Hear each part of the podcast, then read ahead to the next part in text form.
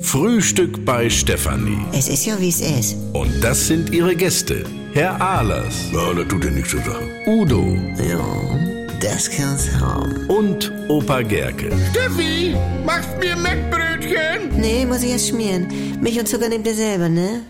Was gibt's Neues? Sag mal, wusstet ihr, dass Hühner nicht rückwärts laufen können? Also, Georg, wie kommst du da denn nur auf? Ja, das sagten sie im Fernsehen. Aber warum soll ein Huhn denn nun auch rückwärts laufen? Nee, ehrlich. Das sieht man ja auch nie. Ja, weil die sonst verhungern.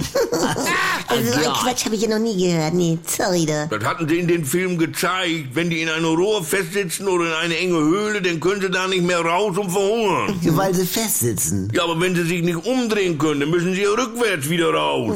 Also ich denke, das können sie nicht. Also langsam. Ja, das sag ich ja hier. Und deshalb verhungern sie. Ja, Georg, das ist ja nun Einzelschicksal. Dumm gelaufen, will ich nicht sagen. Aber Ja. das Rückwärtslaufen ist ja von der Natur so gar nicht vorgesehen. Wie? Ja, damals gab es ja wohl keine Rohre und enge Höhlen. Wie bitte? Also jetzt in Hühnernähe.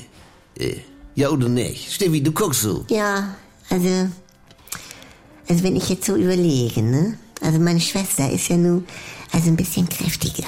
Also auch von der Figur her. Ist bekannt. Und nun? Naja, also neulich ist sie mal in der Jeans Ranch in diese enge Umkleidekabine gegangen.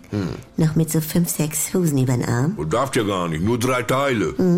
Auf jeden Fall merkt sie dann gleich, das ist zu eng zum Umziehen und zum Umdrehen. Also? Ja, dann musste sie rückwärts wieder raus und mit dem Po diese Salontür so in Rückwärtsgang aufschieben. Du, das war also, ne, also von dem her. Ah, siehste.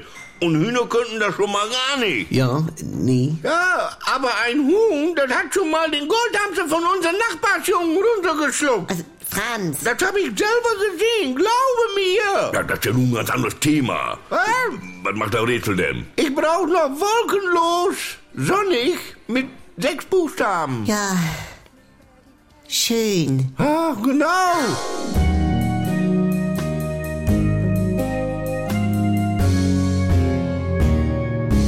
Wenn ein Nein ungehört verhallt, Und dann habe ich mir schon gedacht, nein.